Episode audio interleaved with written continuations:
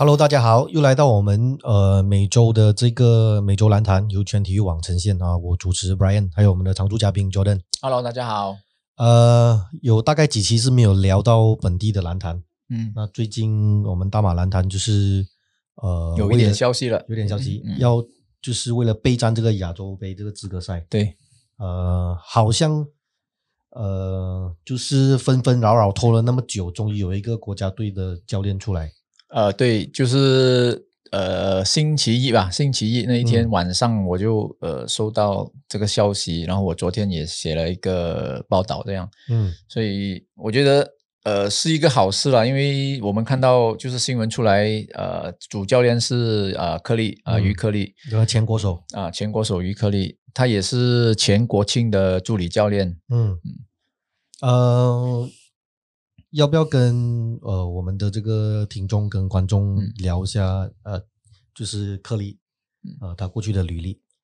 呃，其实他呃，从他在打国手的时候，嗯呃，我们都知道他是一个射手，嗯他是国家队里面的射手，但是他没有没有真正代表过国家队去打那种大赛，就比如说冬运会那种。嗯然后他二零零三年他退出国家队的时候，也是因为就是报章就是外面就是那些报道也有写了，他嗯就是因为他不满他的呃位置被嗯一些临时进来的老将取代，嗯他心灰意冷，所以他退出了国家队。哦，还有这一段往事啊。嗯，对，这个是就是报道出来的，后面嗯以后、后来后来报道出来了，他就是他一直是国家国家队的，可能一二队那种，就是嗯。他去打工商杯，他去打过呃香港的超级工商杯这些，嗯。打过两届吧，大概，嗯。但是他就没有打过像呃冬运会这些，嗯嗯这些大赛，嗯。然后到这种每每逢这种大赛，以前我们都很很很期待很很喜欢这种啦。对。就是你你你临时就把一些呃没有来集训的一些老将就招回来，嗯，因为我们都说啊，要这些大赛我们说要要有老将的因坐镇，为每一次都觉得啊。有夺牌的希望嘛。啊，对，啊要有要有老将的坐镇啊，嗯经验要嗯。要他们的经验，就是就这种，他就是据说他就是因为这种情况，他心灰意冷，他就退出了国家队，嗯。然后就是当起教练了，就是在基层那边当起教练。他教他教蒲总的益智益智学校，嗯。教的不错，嗯。他都好像陈忠信这些嗯。都是他的爱徒，就是嗯。他教出来的球员，嗯，陈忠信是之前有打就有打猛龙，有打猛龙，然后他也代表过马来西亚参加这个三嗯，那个三啊三人 FIBA FIBA 三人赛。上一次去台湾打的第一个窗口，去台嗯湾打的，他也有去。对，嗯。呃，好，呃，不过这呃，于克利的这个出任我们这个国家队的这个主教练，嗯。也其实某种程度就之前我们有讨论过的，嗯，呃，何不如让一些比较年轻的教练去对带，可能搞不好国家队会有一些新气象对，啊，因为经验总是要累积的嘛。那我们嗯也看到说，这次大马兰总其实嗯呃呃，就是推荐这一名啊年轻的教练，嗯呃出任，然后再加上呃，你好像有访问他吗？因为他有讲过，他有访问他，他有讲过蛮令人深刻的一句话，就是呃，不要既然是输球，就是嗯。不要抱住输一分跟输一百分对，其实其实这个这个就是我我想我我想在这一期节目提一提的，就是我我很喜欢这个这样的思维，嗯。因为我们说，呃，就是你我们不要灌输球员这输少当赢的心态去面对一些比赛，嗯，因为这种这种是一种消极的方法，一种嗯。消极的心态。对啊，每次报章都会说虽败犹荣啊，输就是输啊，输就输了，还有什对。么好光荣的？因因为因为你当当你以消极的心态去面对一些东西的时候，嗯。你你不会想办法去想想办法去解决这个问题，嗯。你是说反正都是输的嘛，嗯，明白。就，对。但是如果我们说好像理所当然啊对。就就就走一个过场而已啊。但是如果我们说以以一种积极的心态，对我们输，嗯。但是我们要从中学到学到什么东西？我们不能用包输的心态去打，嗯。我们要要抱着那种输我也要去拼，嗯。然后我我能从中学到什么东西？然后你要长期灌输球员这种正面的心态，因为你积极的面对问题的话，你会想办法去解决问题，嗯嗯。而不是被动的哦。你你你的潜意识都已经 shut down 了的，你说反正都输了，但是如果我很喜欢呃克利的这个思维，就是他会，因为他会觉得，如果我跟球员讲输少当赢，嗯。这样我他觉得他亏欠了球员，嗯因为他没有给到球员信心，嗯，就好像教练知道你们去肯定输的，嗯嗯，所以也无所谓的那种。嗯，但是他不想这样，所以他的心态，我觉得很我很喜欢这种这种心态，就是你不管你输多少，嗯。你也尽力去打，打出自己的风格。你想要什么风格？你要选，你想要从这几场比赛里面，嗯你学到什么东西？你要去 test 什么东西？比如说像像现在这一次，呃，克利他说他要展现快很准的那个风格，嗯其实这个也是一个正确的方向。我我我们都说，我们自己本身我们都知道，我们没有身高，嗯，对不对？对，我们马来西亚我们没有身高，嗯就算你有一个两米粗一点的球员，还是不够人家高。嗯因为你看对岸，呃，你看对面的呃日本啊，日嗯本的那些，如果他即使他不教外援，他驻内公驻内兄弟那那两个内线也也已经是够够高了对对，啊。你中国更更加不用说，他、嗯他们的球队可能半数以上都是两米以上的，嗯 对不对？我们身高肯定是输了。那我中国其实派一个 CBA 嗯三流球队来，应该也是，所以我们怎样去发挥我们自己本身的优势？因为嗯这个身高的硬伤，我们是没有办法，至少短期内我们是没有办法去克服的。嗯那我们剩下什么？我们可能速度了。嗯即使我们知道，像我们的球员去到台湾打这些 HBL，去打 UBA 这种，他们都已经感觉到台湾球风的那个快速的嗯那个很很很辛苦去去跟上那样那样的节奏节奏。嗯台湾是这样，日本的风的日本的风格更加快，他们的球风更加快，所以即使我们说我们要打快，去到国际赛场，其实相对来说可能我们还是不如人家快，但是至少我们要有一个，这个就是我们的策略，我们要快。不过你讲到这，个中华台北，呃，印象蛮深刻的，就是嗯。去年马六甲的那个国际邀请赛，嗯。那个台湾的 UBA 冠军建建行行科技，呃，他对到马六甲，马六甲是主队哦，嗯。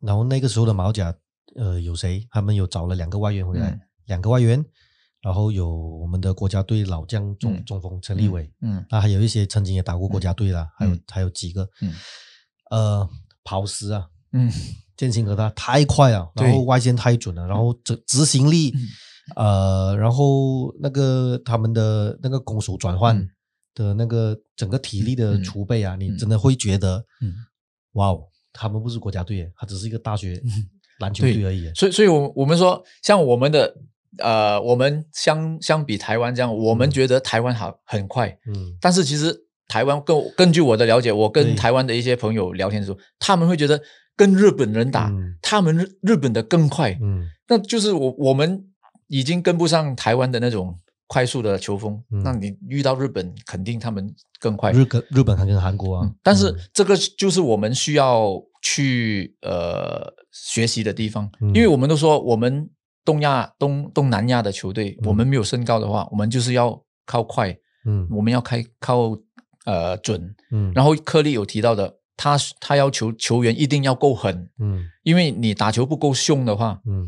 你就是被人家刺刺着你了。嗯，但但是如果你在场上你的拼劲是够狠的那种嗯。狠劲，你打出来的，toughness 啊，对那种 toughness，、嗯。你不是人家踩你一步你就退，嗯。人家再踩过来你就退，那种就是人家踩过来你就踩回过去，嗯。即使你可能打不过人家，但是你也不要退缩退缩的那种那种呃狠劲也是很重要。所以我觉得这个看就看接下来他们练习，因为训练的时间肯定是不够的。嗯。据我所知，现在这次他们呃这个周末会选拔嘛，嗯。然后选拔之后，呃，可能会集训十天，就是在月底，嗯因为二月十八号呃比赛嘛，那个呃亚洲杯入选赛，就二十八号在东京，我们去东京打，嗯十八号到二十二号。嗯那十八号可能就是一月底左右，我估计大概可能一月底左右训练十天就要过去打比赛了。可是训练十天这个肯定是不够的，因为我们录完这个节目之后啊，就是呃，我们节目是在礼拜四播出嘛，嗯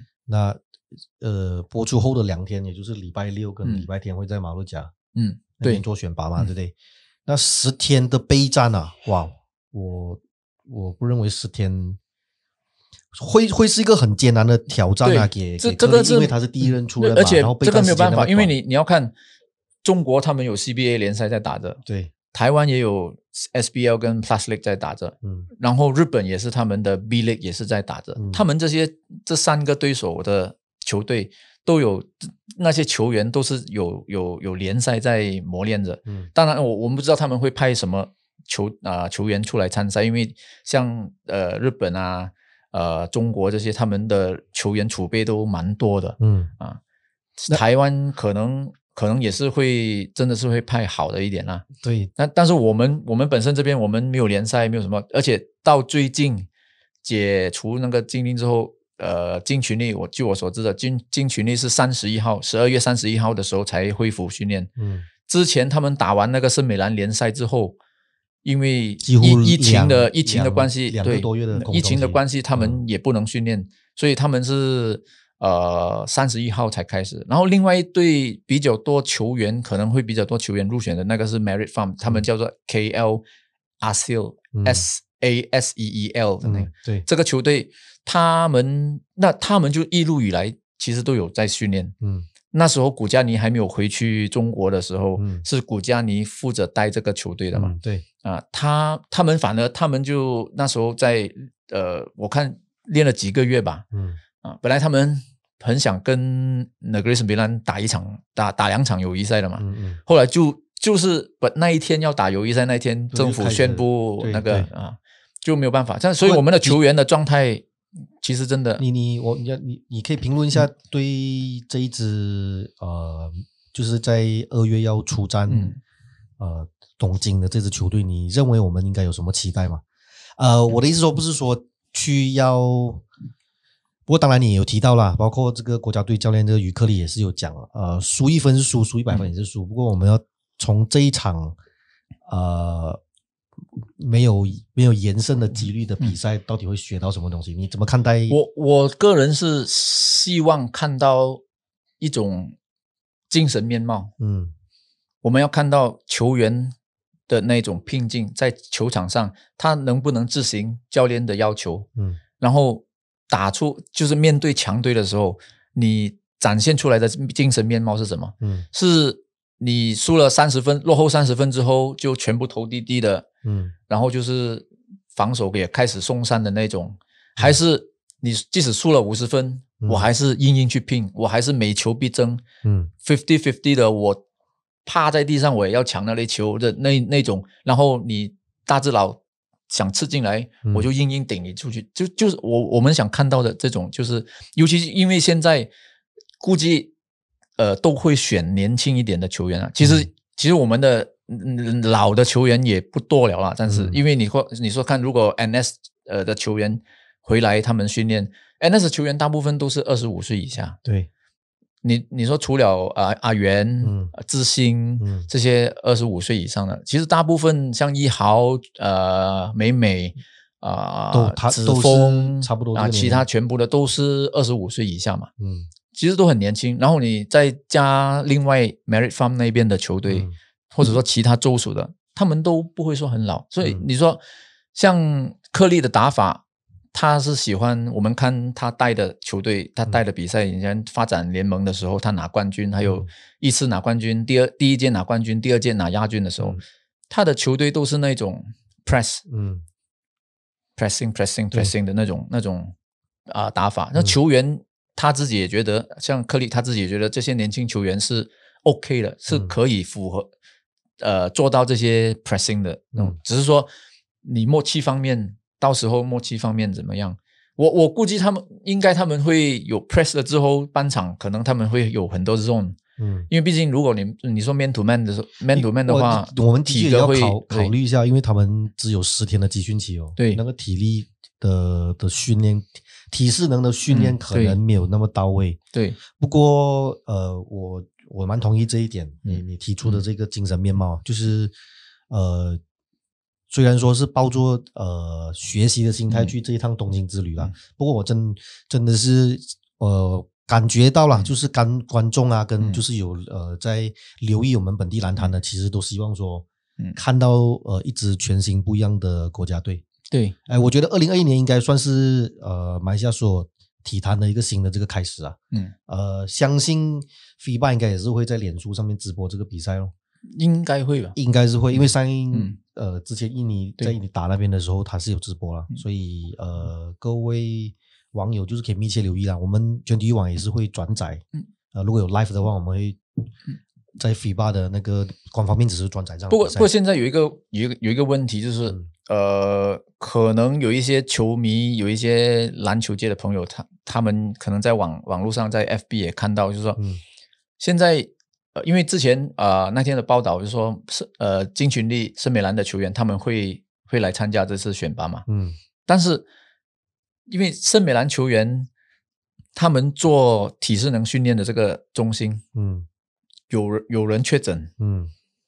所以现在球就是美兰球员这一边，嗯。他们暂时还不知道他们的情况是怎么样。嗯。As of now，就是现在我们在录制这个节目的时候，还不知道他们的情况，就是这些球员有没有人确诊，因为他们在同一个训练中心训练，那个训练中心有人确诊，嗯。那他们现在还在呃观察当中。嗯。那我想带出一个一个一个需蓝总，我觉得蓝总需要去正视的一个问问题，就是说，嗯。拜六礼拜选拔，嗯。那在这次之前，其实蓝总就应该要去为这些会来做啊、会来选拔的球员，这个应该是做一个检测。必须要做的嘛，因为你看我们大马语种，呃，我们这个礼拜就报一个大消息哦，就嗯。我们的语种啊对总监总监。就中招了，那肯定是要做 test 啊，不然嗯。因为集训如果球员中的话，那真的是没有 又没有球员去我我们说就是要握手的，因为因为如果你你不知道，因为你这、嗯。这这可能因为是根据之前说二零一九年的元首杯的那个初选国手名单，然后再加上其他教练的推荐，嗯。那估计那个名单里面大概有三十个，嗯。然后你再加其他球员啊，其他球教练推荐的，嗯。那天我看到一个名单是有十一个，嗯。但是有没有更多我还不清楚。嗯，那但是那个初选国手名单，嗯。你不会所有人都来的嘛？对对，因为你还有其他州属的，我们估计大概也会二三十人吧，啊，对，所以你再加上那些额外教练推荐的人嗯。进来的话，可能有三十四十个人左右。那这三十四十个人左右的话，只要有其中一个人出问题的话，嗯。那这这三四十个人都会中出问题，有机会出问题。嗯。你不想想，这个是其实是一个很很很关键的呃潜在的一个危机啊，所以所以真的是蓝总，如果你拜五拜六礼拜你做这个测试、啊，这个选拔，你最迟可能明天你就要，因为有些测试有一些 test 你是是要一天的对，隔天才会有报告出来。所以你星期四你做一个 test，然后你安心一点啊，就是大家嗯。可以安心的去参加选拔，嗯。不然的话。各个提心吊胆，可能说哦有有危险，我也不来，那那就没意思了嘛。嗯。球员的健康还有安全是最最重要的，对我来说。嗯。不过，呃，这边要提到啊，我嗯们蓝总去年就是签订了新的这个赞助商嗯。MJ Healthcare，对，他其实是有在接受这些检测的哦。有，嗯。我有问过 MJ Health 的啊麦的嗯。老板麦，他他的答复是说他们是 on 做 on site 的 test，、他们做 test 的话是隔天隔天有有那个、嗯。呃成绩的，所以我才说你如果最好的情况就是说你妈爸跟嗯。MJ Health 可以有一个怎样的 collaboration，、嗯，就是我相信应该不难啊，因为都嗯已经是赞助商了。所以就是嗯。看他们怎样去沟通哦。嗯。因为你你你你他们有这样的呃 technology，他们有对。这样的资源嗯，MJ Health 他们有这样的资源，这样你妈爸你需要现在你需要这样的 test，对。所以大家可以不过其实 MJ 呃在赞助大马语种啊，嗯。就这一次大马语种的一些球员他们出赛，他其实是有呃提供一个那个就是消毒的那个。消毒杀菌的那个嗯。机啊，就是空气过滤小小的很一个小小很可爱的。对嗯，那呃，我觉得应该这一次大马兰总出战，应该是每个球员也会配一台啊，因为我们看到如果有留意我们网站的新闻或是其他体育嗯。平台的话，呃，我们的大马语种去到泰国其实是穿全副武装，穿那种那种呃隔离的那个、嗯那个整套的那个、呃，像太空人一样对，像太空人这样的。呃，不知道这一次我们大马国家队男篮啊嗯出去的话，会不会有同等这样的设备？不过我还是觉得有关当局应该是要正视这个问题、啊。对，这个这个问题真的是，对对因为你现在这个疫情期间，你任何人都有嗯中招的风险的。对，而且更何况现在很多症状是那个无症状的那症状的，对。呃，不过相信应该有关单位会做出正确哦的判断、啊我们相，信，我们希望是这样了。对。好，呃，呃，关于这个接下来这个亚洲杯资格赛，我们会有一些更多的跟进的报道。嗯那我们相信下一周应该就有一些名单出来，那我们会继续带呃给给大家更新这个我们国家队的这个状态。嗯现在接下来今天呃，我们就要聊一下 Plus League，嗯，呃，就上周上个礼拜，上个礼拜第三周的一些战况。对，第三周要讲一下这一场比赛，就是桃园的领航员，嗯。呃，他们主场对垒这个台新的这个梦想家这场比赛，因为、呃，我个人是蛮喜欢领航员里面的其中一个本土球员，嗯。啊、施金尧，对，呃，如果有看这场比赛的话，过或者是如果有看这个领航员的这个热身赛，因为热身赛领航员基本上都是由本土球员去打，嗯。那里面呃，施晋尧跟这个呃陈金环啊，还有呃几个了，关达优、林优、关达优林优中这些，林亚林优中对、啊这些球员都表现的让人印象深刻。嗯是林不这场耀中嘛？林耀中啊，好像对，林耀耀中对，施晋尧就第四节那个对连续四个三分，施晋尧啊，我嗯我对他最印象最深刻的时候，就是二零一九年呃花莲关湖杯的时候，嗯。那时候跟猛龙去采访，然后浦原也有参加嘛，嗯。我就看哇，施静瑶这个这个那时候整个整个关湖杯的那个比赛，台皮当然他们有几个球员是我个人很喜欢的，像嗯。那控球后卫蒋玉安，啊，嗯小蒋啊，呃蒋蒋玉安上一届 SBL 的我我 MVP 啊对我还我还跟他合照，就嗯。我很喜欢的这种类型。然后台皮有几个我很喜欢，然后浦原就是施金尧，嗯。我觉得这个球员 攻守都行，嗯。攻守兼备，我觉得。他这场比赛不仅仅是那四个三分呢，他有多次关键的助攻哎，嗯。用自己的突破，就是他单场七次助攻嘛，嗯。他那一场赢梦想啊、梦想家那一场二十二分七助攻，嗯，整个球队的大腿诶，嗯，呃，比他他他应该那场球应该是有 impress 到他们的一些外援啊，肯定，嗯。我觉得肯定就是嗯已经赢得外援的那种信任，对，嗯。看起来球风有点不是他不是卯足全力去拼每一次每个球，好像打起来有点轻松轻松，他就是用就是技巧或者说用用头脑打球的那种，不是不是横冲直撞的那种硬硬硬来的那种，嗯，呃，另外也要聊一下，就是在这一场球赛，呃，我们上一上一上一上一集的这个节目，我们就有聊到说，就是关于这个门票的收入这一边。那呃，桃园的这个主场就是在桃园的巨蛋哦，其实它那个球场非常的宽阔，嗯，就是很大。对，太很太大，真的一万多，然后。就是我有看台湾的网友的留言啊，包括在 YouTube 的这视频的直播里面，大家就是有现场的球迷就讲说，呃，会有回音啊。嗯然后因为很大嘛，所以他们没有开放二楼的这个座位，所以看起来有点空。嗯。那呃，本周就是呃，接住我们录制节目前，嗯呃，这个领航员的呃的这个售票啊，嗯。就是他们卖票部就，因为这一个球场是呃，好像是归属于呃桃园市政府，对，跟还有桃园市政府体育局，嗯。啊、去共同来、嗯。呃推广这个赛事，那他们就迅速的做出一个呃呃决定。决定就是把那个重新调整重新座位，重新规划那个座位，嗯。他们也听到球迷的声音啊，对，因为有蛮多球迷是在留言说，可以其实是用呃一些临时加的那个座位啊，嗯。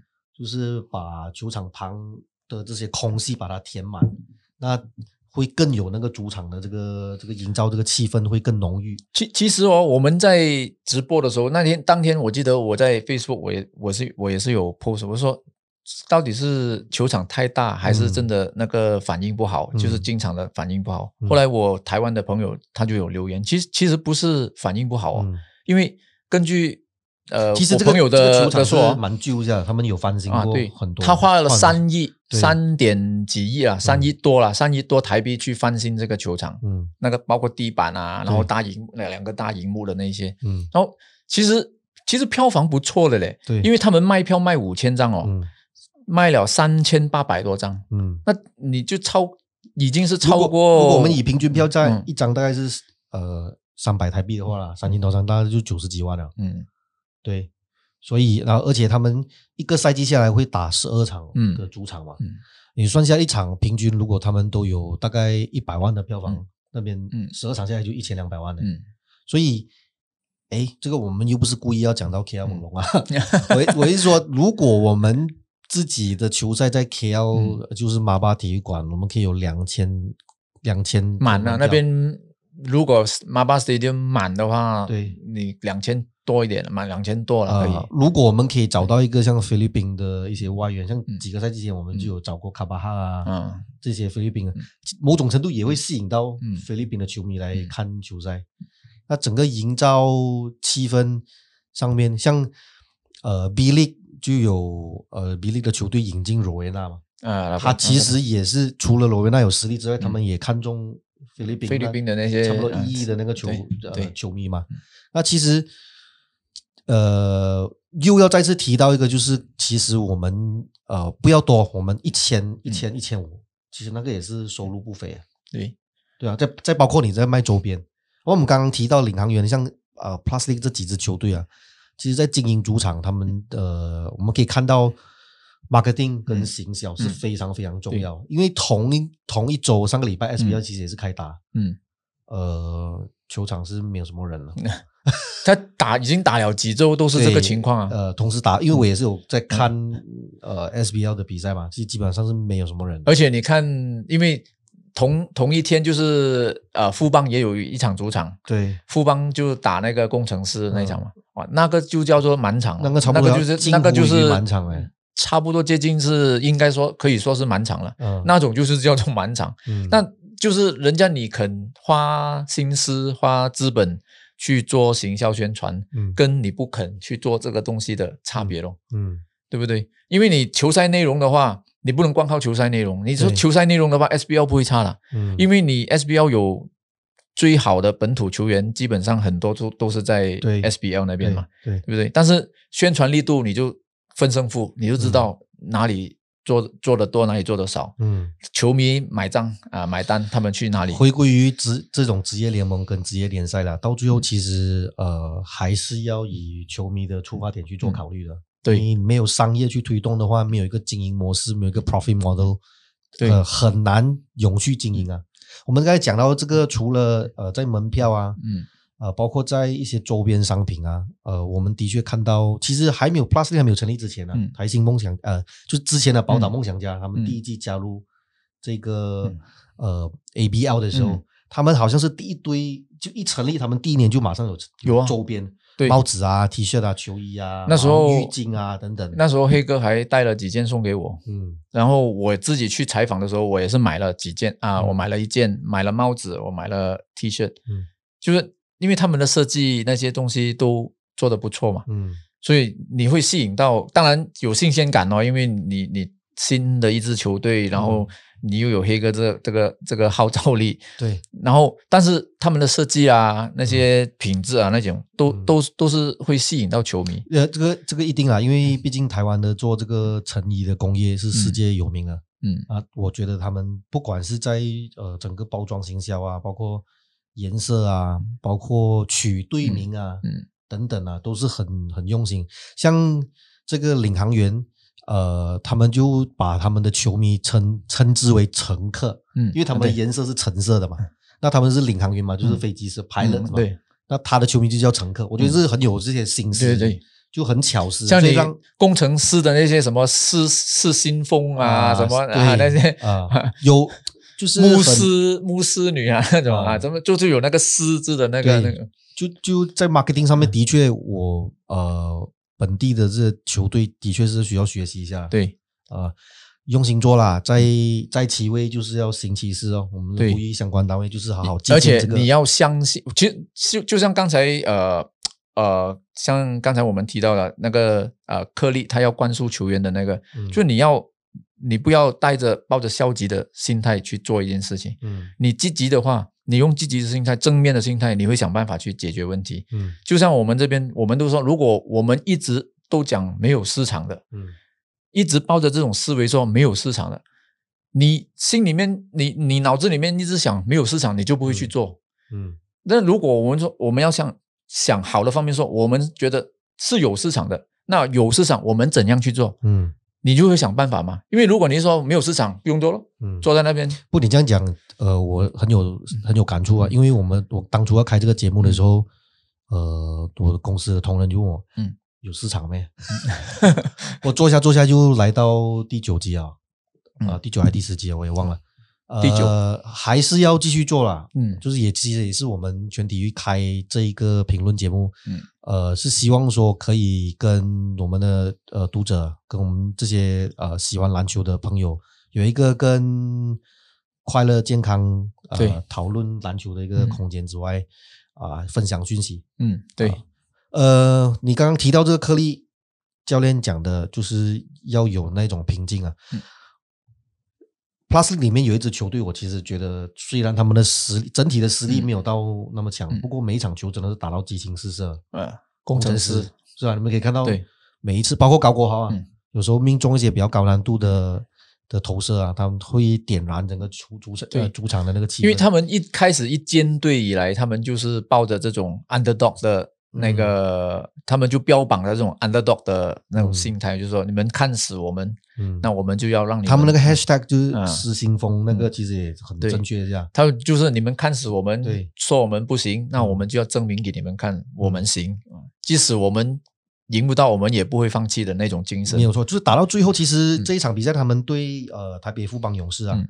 呃尽管是落后十几分，我们看到陈立焕啊、嗯。李佳瑞啊，跟包括高国豪，他们其实都是很拼一下，嗯，只不过是 Julian Wright 不懂他可以在这两三个月可以减肥嘛，可 不可以成功瘦身？我还是看到他在对抗上面，呃，跟他们的这个高塔塔比终于上场啊，嗯，嗯。塔比塔比他在禁区里面的那种保保护禁区的呃作用嗯。可能还有啦，嗯。但是他进攻端就呃普普通通，手手段不是很高明，对普普通通，可能十年之前他在 NBA 还是有的玩这个啊，嗯。不过现在你看 NBA 每个中锋都要投一下三分，而而且他们的那个外援哦，他们几个洋将，嗯。呃，进队的时间可能都比较迟，尤其是你看塔比，他最近才复出，所以可能他们需要时间去磨合，还是怎么样？只是说，因为你一个赛季只有二十四场嘛，嗯，嗯你还有多少？你不可能用时长去磨合，可能那时候就已经太迟了，就是要尽快去磨合了。对。不过有一点，我觉得塔比还是令人呃值得就是关注跟留意的是，其实他整个你看到他整个 body 是 build 嗯。是没有没有很肥，没有嗯。没有很胖，他其实还是因为呃，作为台湾篮球史上 NBA 选秀嗯。最高顺位的、嗯。的一个外援啊，他其实这几年也是很跌跌撞撞这样。对。从他踏入 NBA 到呃最后一支效力球队应该是 Oklahoma City 呃丹德啊，我那个已经远的都忘没有错的话，忘记了最后一支，然后呃之后就呃辗转对。去到什么欧洲联赛啊，他这一次会来台湾，呃，还是有一颗篮球梦的，嗯，希望他打打得出来咯。嗯。像另外一个呃，就是第一周亮相的，就是上上个周末亮相的另外一个外援，就是原啊、领航员的那个 Warren，、嗯。那个 Willie Warren，他的名气也其实也蛮大的嘛，嗯也是打过 NBA，嗯，有 NBA 的资历好像打过快船啊，啊，有打过快艇，快船，然后他在 CBA 也是名将，嗯单场三十八点九分，嗯。然后啊不是单季单单季单平均单赛季平均三十八点九分，然后嗯。试过单场六十九分，嗯。这种表现，但是他在第一周的前面两场比赛嗯。的表现来看，暂时还没有看到他有这个得分的对，因为他毕竟是今呃呃，对不起，他二零一九年的打的第一个比赛就是 Plus League 嗯，啊，就长达好像有七八个月是没有参赛的，对，所以所以我们说，呃，从至少至少前面两场的比赛呃的表现来看，他还没有回到他在 CBA 的那种大杀四方的那种那种水平，嗯。所以可能还有待观察了。嗯。只是说我我说领航员这几个这另外两个洋将其实蛮印象蛮深刻深刻的，就是之前我们也讲过，像嗯。那个 Devon Reed、还有那个 Kadim Jack 这两个，其实他们都很能砍。呃，状态还是保持到很 fit 下，对。尤其是那个阿舍，嗯，Jack，啊、Jack 呃，他的爆发力是虽然身形有点略显单薄啦，嗯。不过在得分的手段好像就是得分呃手段很多，嗯。呃，他其实也是可以投外线哦，啊偶尔命中几偶偶尔个，偶尔几颗啦，所以呃，我蛮看好领航员啊，我个人会比较关注他的球赛，因为除了本土他他们的本土球员呃本土也包括 Q Davis 啦，嗯。所以他本土球员除了施金尧和 Q Davis 之外，嗯。其实还需要呃其他的呃，至少你说一两个可以帮忙减轻那个负担的，嗯。因为我们毕竟我们都说你在一个联像职业联赛这种啦，像即使是 ABL 这种啊，我们说外援洋将的作用，他们会相互抵消的。嗯，对，洋将将对洋将，他们的作用会相互抵消的。洋将的作用相互抵消之外，之后、嗯我们就是要看你本土能不能提供资源。对，更何况呃 League 是第四节只能上一个外援，对，所以呃，本土球员其实是很关键的。其其实其实我觉得像领航员反而已经是占了便宜，因为他们还有一个 Q Davis，对对对对，他们等于是用两个洋将去打人家。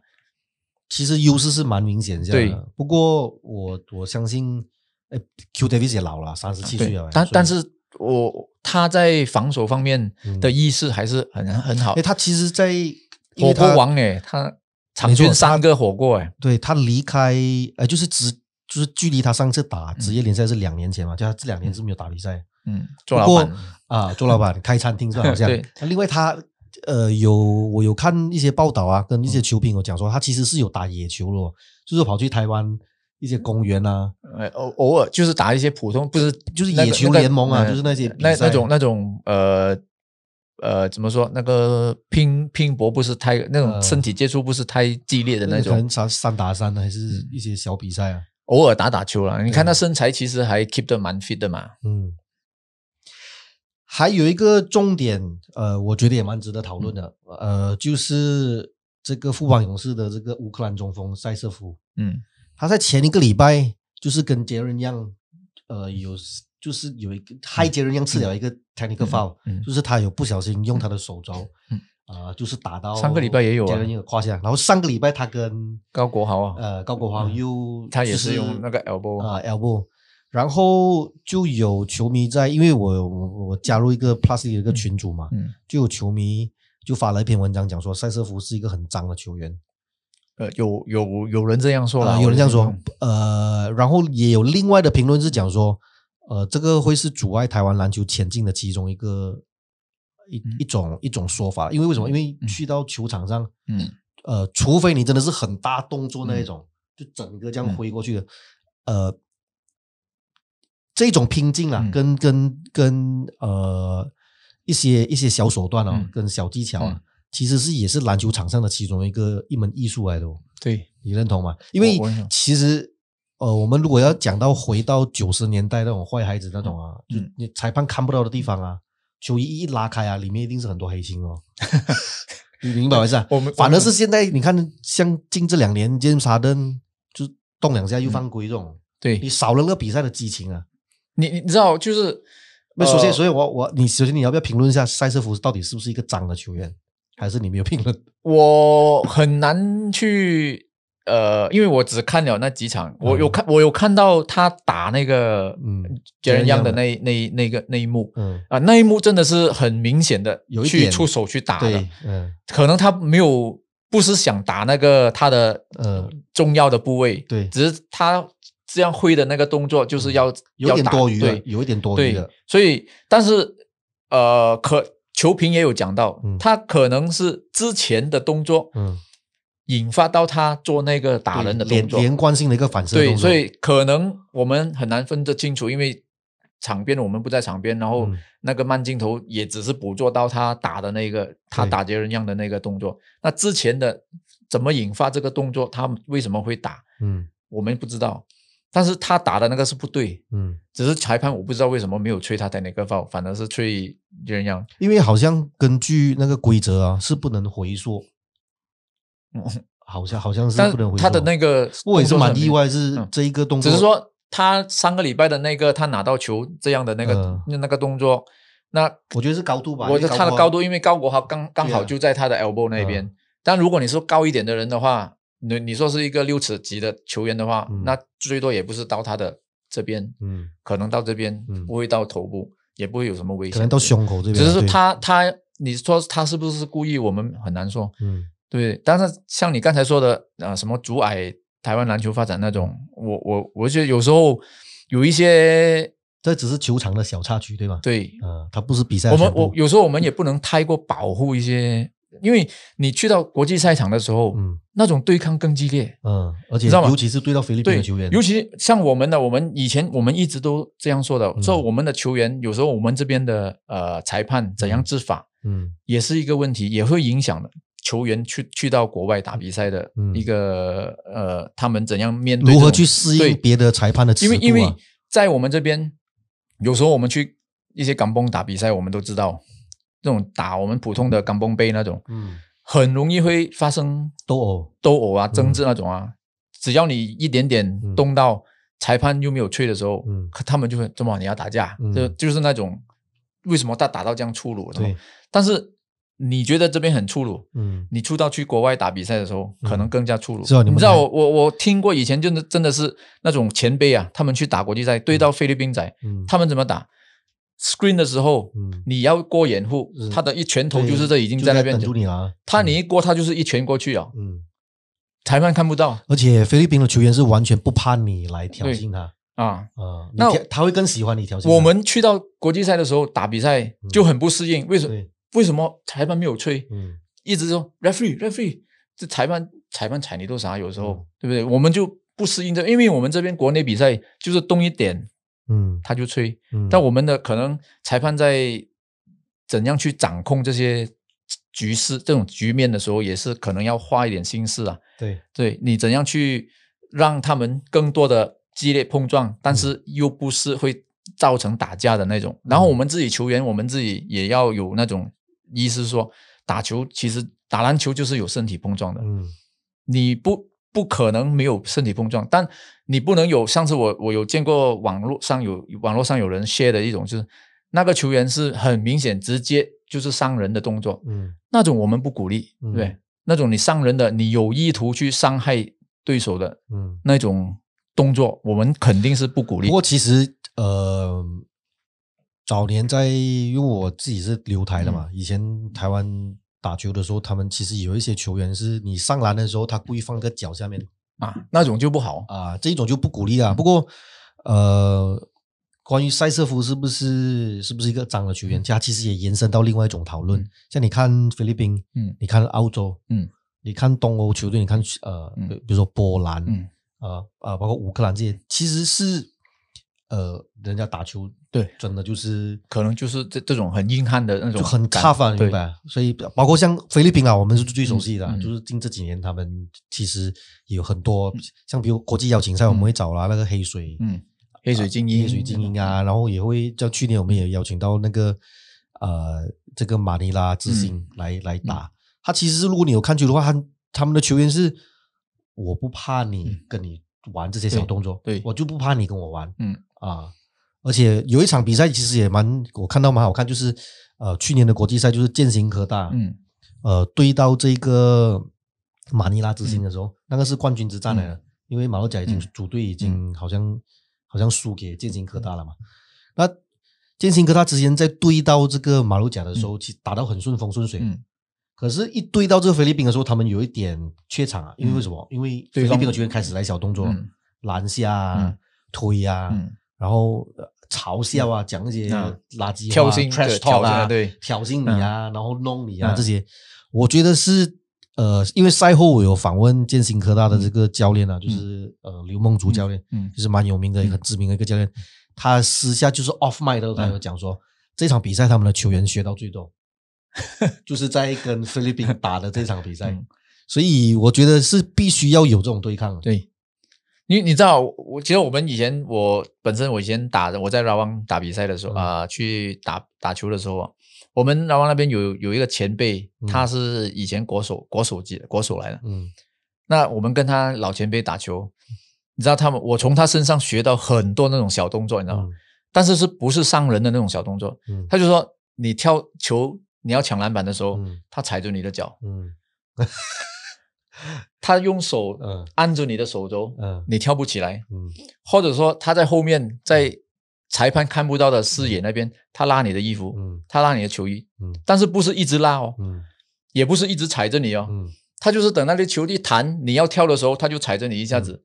但当你一跳不起，他就放掉了。嗯。那然后那个球就掉下来。嗯。我们我跟他打球的时候，我学到太多这种东西。嗯你想跳出去，跳上去抢篮板，嗯他的手一上来就推掉你的手，就是这样，嗯你就把被他推走了。嗯，这种东西，我说我说你以前在国家队，你是学小动作还是学什么东西啊？哎，不过有时候这些动作，你如果你的心态不嗯好，你比较毛躁的话，你两个回合可能裁判没有吹犯规，对你你对对手就被被会受影响的哦你。就会被影响啊，嗯啊明白？如果你很容易，像 LeBron James 其实也是令人称道的一个，就是他那种坦克式的打法，很多是横拉，他就是完全不会生气哦，他也不理你的，很 真的是很 professional，然后就上罚球线因为他知，道，他就知道你们唯阻止我的唯一方法就是这样拉我、推我。我觉得在在 EQ 上面呢，这一块真的嗯，他的确是让人呃必须仰视他了，嗯。呃，很难真的是挑衅到他，没有一个面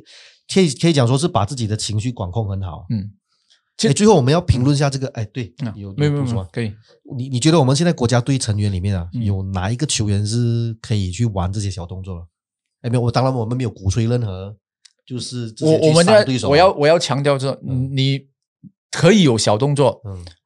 我觉得小动作是在篮球场上面是肯定有的，嗯。但是我们不鼓励，我不鼓励嗯那种故意伤人的小动作，嗯。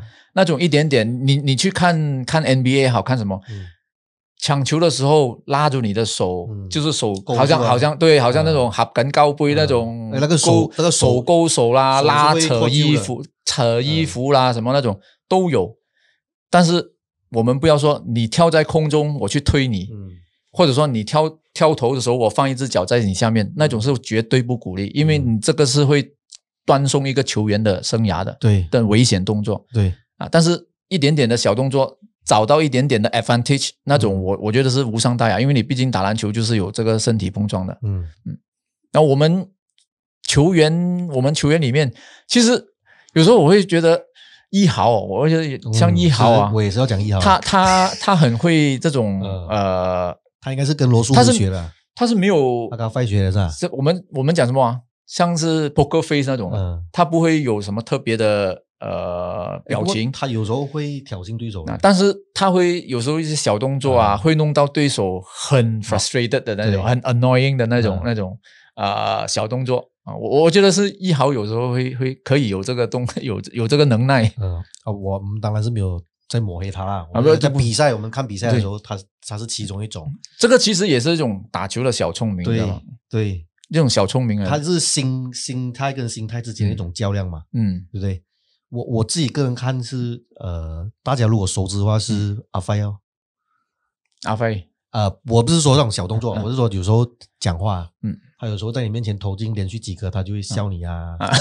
笑跟你讲一下，然后在你旁边碎碎耳朵，在你耳朵碎碎念啊，有哦，我没有看过嘞，大家有有的。你你有看过？有我我我这我倒是没有看过诶。呃，然后 A B L 他也是有啊，他 A B L 他也是有，其实其实如果我觉得也是一部分呢。其实我觉得啊，我们的球员有时候啦，真的要有一点激情的，你知道吗？嗯比如说你进了三分球啊，或者说你有真的，如果你可以在比赛里面 slam dunk 啊那种啊，你就是要对着那那个球员，就是那个要 show 啊那种、嗯。那种哇球来啊，或者说那种什么动作啊，是吧？那种啊什么啊 那种这样的动作啊，什么都其实你都可以做成。我们这边就是怕哎，人家讲我很 L 很很什么啊，我们讲很难吸啊。很难吸这样啊。嗯。其实如果你去比赛，球迷就是要看这种东西嘛。嗯，Show is a show，你知道吗、嗯。I s a show，、也对了，呃，还 或者说呃你进了三分球，进了几个啊，你就跟对手说不要让我投了，嗯你教练骂你啊，嗯，知道吗？那个小小小声跟他说，你不要哦不要不要让我投了哎，你不要烦我呗，你不要贴近一点啊，对啊。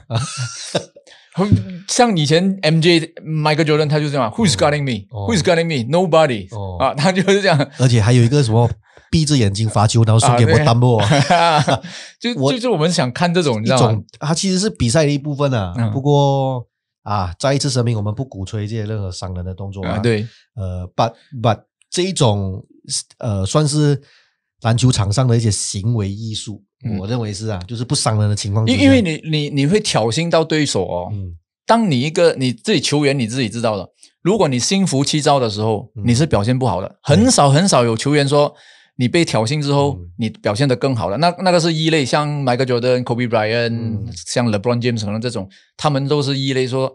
你越挑衅他，他就越喜欢，嗯他就越表现更好。但是大部分球员来说，你挑衅他，他心浮气躁，他就情绪一旦失对他衡的话啊，对他就是表现不好了。嗯，好，呃，如果大家各各位网友有什么问题，就是有讨论可以啊，欢迎你们在底下留言啊。嗯，啊，然后呃，本期的节目就聊到这里，呃，下一周呃会有更多精彩的内容继续啊、呈现给大家。